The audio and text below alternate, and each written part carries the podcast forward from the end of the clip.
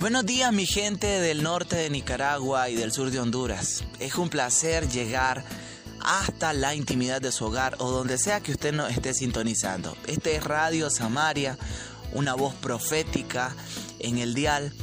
Y bueno, eh, es un honor acercarme a usted.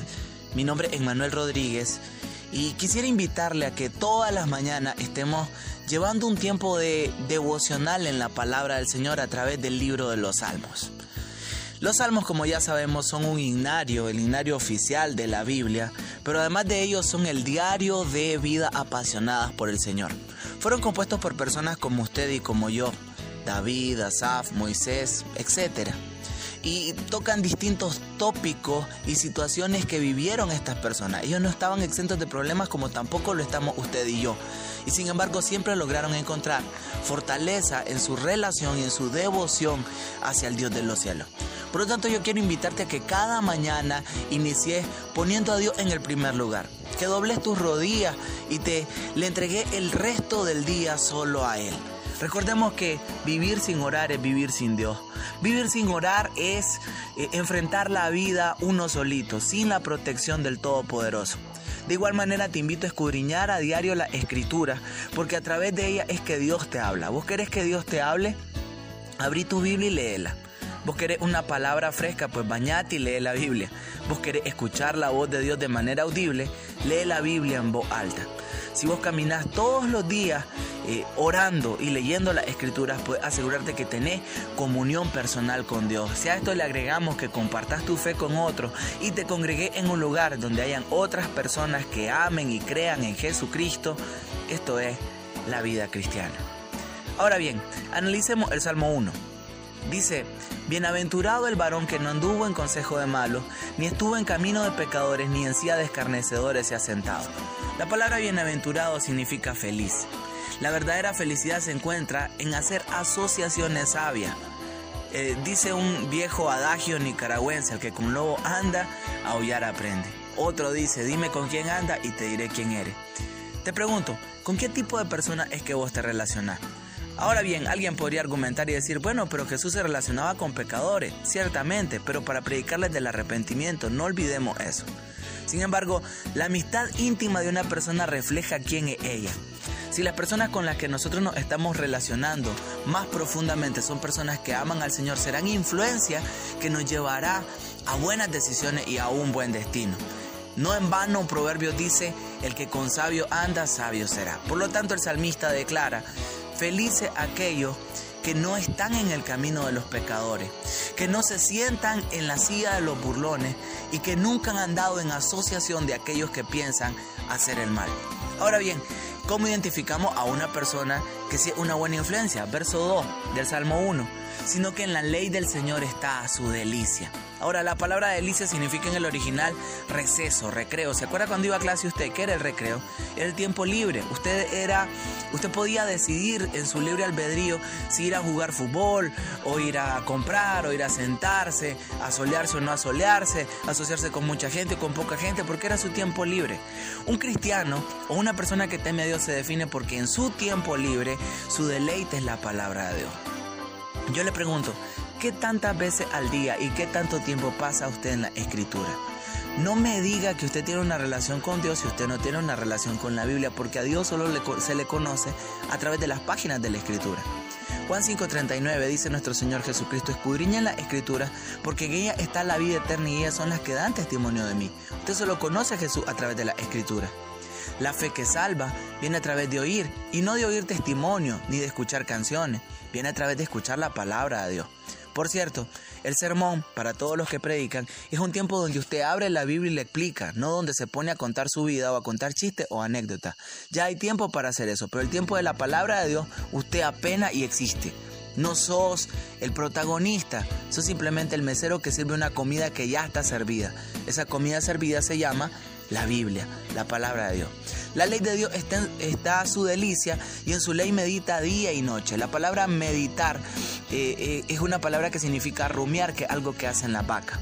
Puede sonar un poco antihigiénico, pero consiste en masticar un poco de hierba, tragarla, volverla a sacar hacia la boca, volverla a masticar, tragarla, tenerla en la panza, volverla a sacar, masticarla y así sucesivamente para hacer la mejor digestión posible.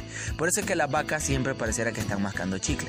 Por eso están rumiando la hierba.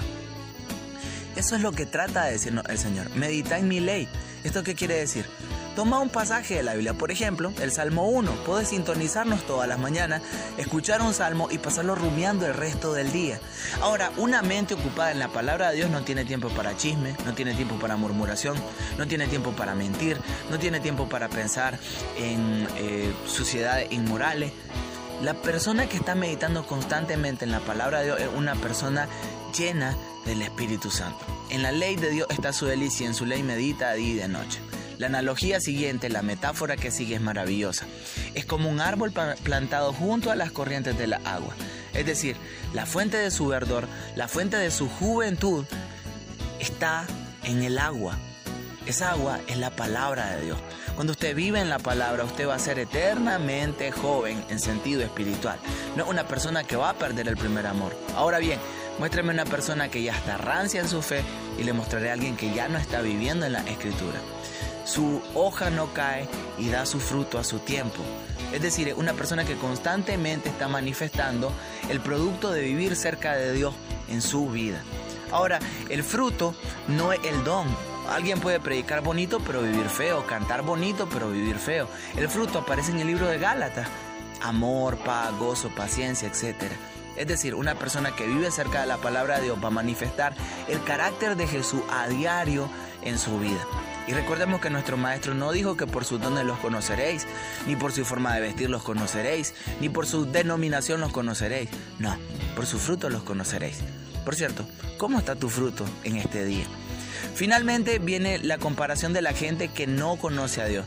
Dice, no así los malos que son como el tamo que arrebata el viento. El tamo es una especie de basura eh, bastante fina, podría ser la hojarasca, y que el viento la lleva de un lado a otro sin control. Asimismo, una persona que no tiene a Jesucristo como su centro, alguien que va de aquí para allá, de religión en religión, de fiesta en fiesta, de cantina en cantina, de hombre en hombre, de mujer en mujer, de cigarro en cigarro, de botella en botella, de moda en moda. ¿Por qué? Porque no tiene satisfacción. Es alguien que dice, si tan solo lograra tal cosa, sería feliz. Logran esa cosa y necesitan algo más. El cristiano no, tiene la fuente dentro de él. Jesús le dijo a la mujer samaritana, si vuelve a beber de esa agua, volverá a tener sed, pero el que beba del agua que yo le daré, no tendrá sed jamás. Así pues, una persona que no tiene a Jesucristo, que no se deleita en la palabra de alguien inconstante en todos sus caminos. Es alguien que su vida es un sube y baja emocional, un sube y baja espiritual y que nunca tiene estabilidad porque no echa raíces. Es como el tamo. Por tanto, esta es la conclusión del Salmo, no se levantarán los los injustos en el juicio, ni los pecadores en la congregación de los justos. Ahora bien, este es el detalle. Si usted elige vivir sin Jesucristo, usted no tendrá parte con Jesucristo en la eternidad. Y créame que hay una eternidad. Jesucristo va a volver muy pronto y no viene a salvar, viene a llevarse a su iglesia y a juzgar a sus enemigos. Y sus enemigos en esencia son todos los que no son cristianos. ¿Ya sos cristiano?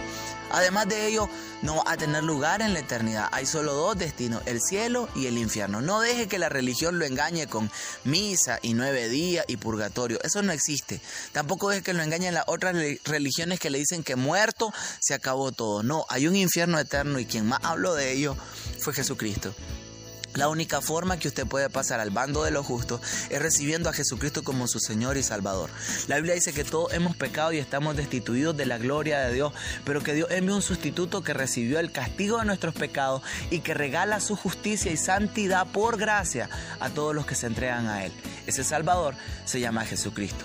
El verso 6 cierra diciendo, porque el Señor conoce el camino de los justos, pero la senda de los malos perecerá. El Señor está pendiente de todos aquellos que deciden poner a Jesucristo como su Señor y Salvador, pero con los malos el Señor no tiene ningún trato más que el ultimátum que te envía, arrepentite o perecerás, como dice Lucas capítulo 13, versículo 5. Ahora bien, solo hay dos caminos, oveja y cabro, camino ancho, camino angosto, puerta angosta, puerta ancha, trigo, cizaña, hijos de Dios, hijos del enemigo, cielo o infierno. Al final, la decisión es suya. Hemos estudiado el Salmo 1, donde se hace el contraste entre el justo y los que no siguen a Dios. Yo le invito a ser parte del equipo de los justos, recibiendo a Jesucristo como su Señor y Salvador. Este ha sido el devocional de este día. Te saluda tu hermano en Cristo, Emmanuel Rodríguez. Puedes seguirnos en las redes sociales, donde seguramente vas a encontrar más videos acerca de la palabra de Dios, más prédica a través.